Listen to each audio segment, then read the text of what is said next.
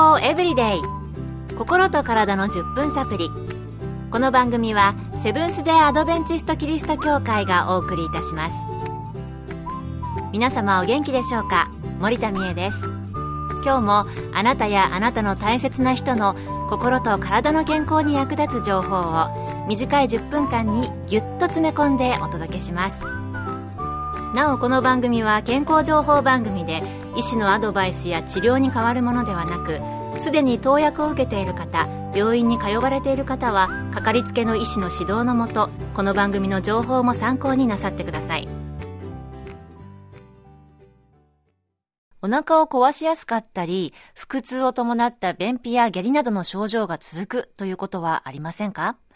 そしてそのような症状がなかなか治らないので、病院に行って見てもらったり、様々な検査をしても異常が見られないなんていう人いないでしょうか。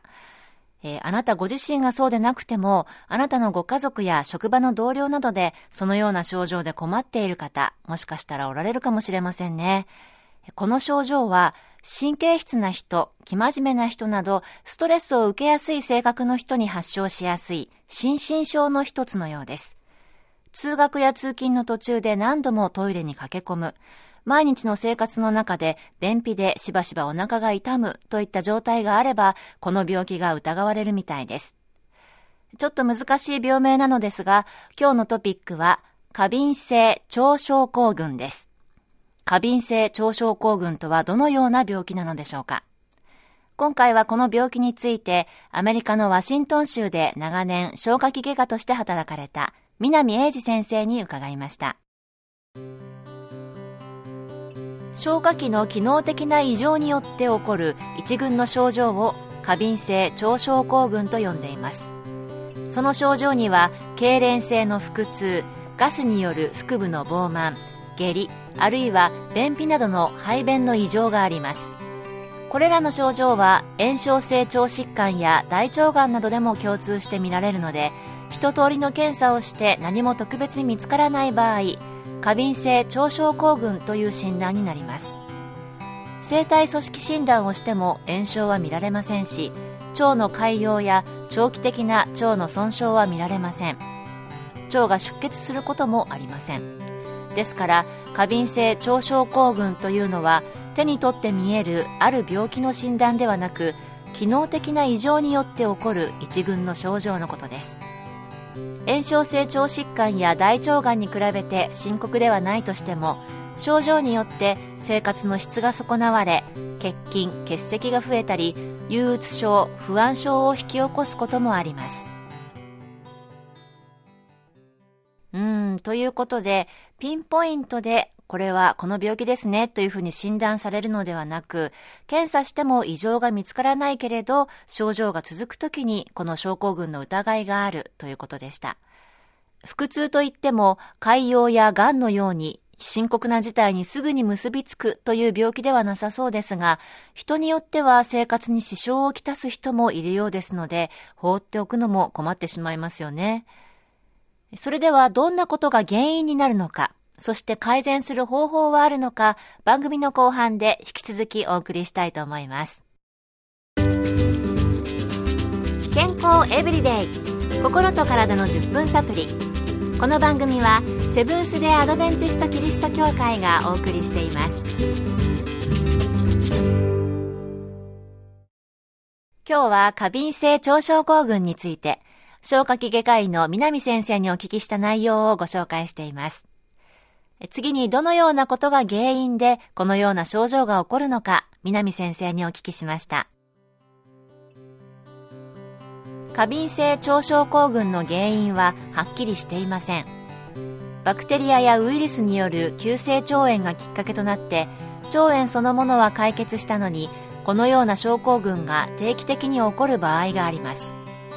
正常な腸の収縮や拡張に対して神経が過敏に反応してこのような症状が起こるという説もあります。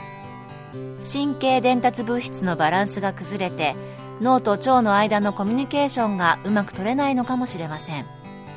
腸の平滑筋の収縮が正常より強く長く続く場合下痢になる反面平滑筋の収縮が弱い場合便秘になります。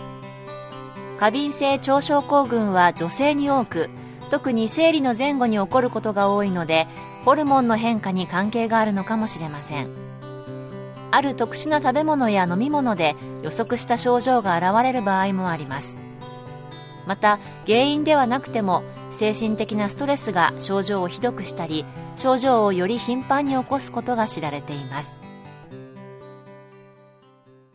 これといった原因がまだ分かっていないということでしたね。えー、神経関係、ホルモン関係など、いろいろな原因による可能性があるということでした。それではどのようにすると改善できるのでしょうか？果たして改善方法があるのでしょうか？南先生に伺ってみました。最近の研究では過敏性腸症候群を持っている人はそうでない人に比べて腸に定住しているバクテリアが異なっていることが知られていますそして生成食品や砂糖類によって悪い症状を起こすバクテリアが増えます。しかし繊維を多く含む野菜や果物を摂取することによってこれらの悪さをするバクテリアを減らすことができます。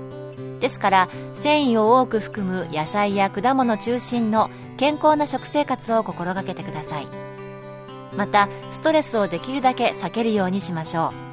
う。希望とやる気を出させるような本を読んだり戸外を散歩したり規則的な運動の習慣を育んでください。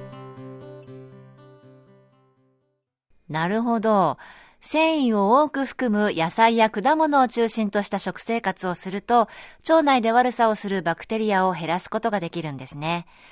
私はストレスがあるとどうしても甘いものが欲しくなりがちなんですけれども、えー、生成食品や砂糖類は腸内の悪いバクテリアが繁殖するなど逆に悪い影響があるんですね。気をつけなくてはいけません。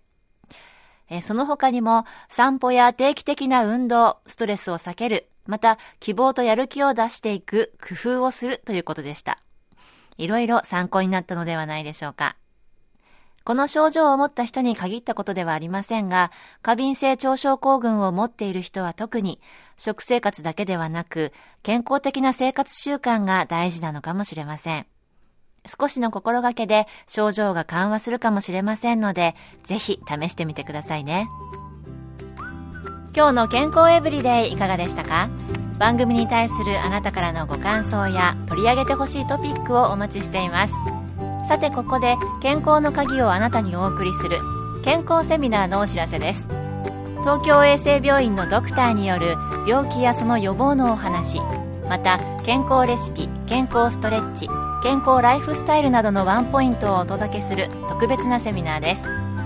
日時は3月30日から4月1日の金土日曜日毎晩7時から。